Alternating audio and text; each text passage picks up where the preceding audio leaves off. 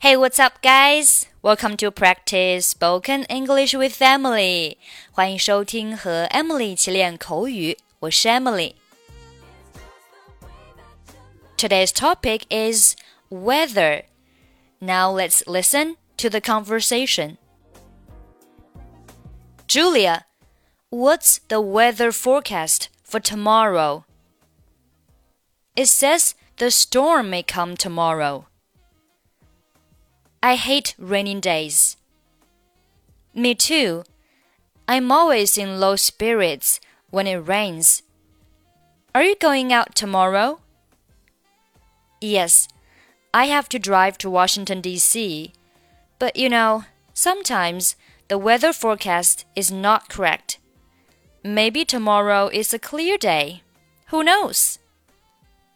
Maybe you are right. Okay, let's take a look at the conversation.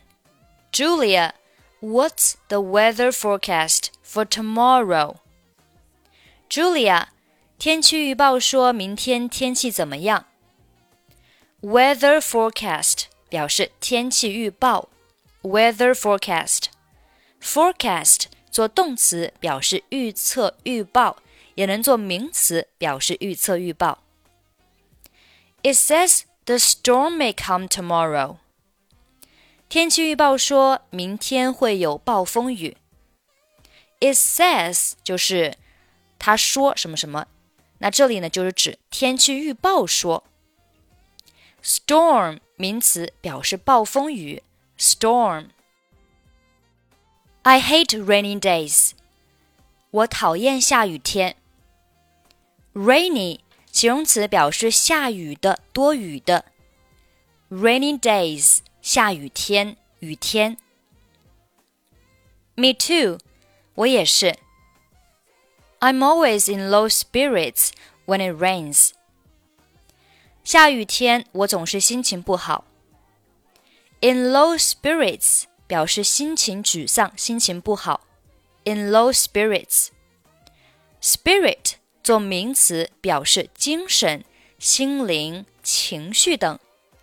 low 表示低的，那低的情绪就是情绪不佳、情绪不好。Be in low spirits 就是处于心情不好的状态。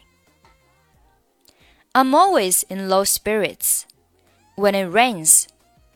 It 在这里表示天。 天下雨，我们用 it 来指代天。When it rains. Are you going out tomorrow? 你明天要出去吗？这里用到的是正在进行时，表示一般将来时。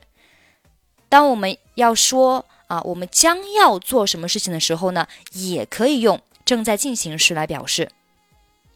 Are you going out tomorrow? 就是你明天。要走吗？Yes，是的。I have to drive to Washington D.C. 我要开车去华盛顿。Drive to 加地点表示开车去某地。But you know, sometimes the weather forecast is not correct. 但是你知道的，有时候天气预报也不准确。 Maybe tomorrow is a clear day. 也许明天是晴天呢。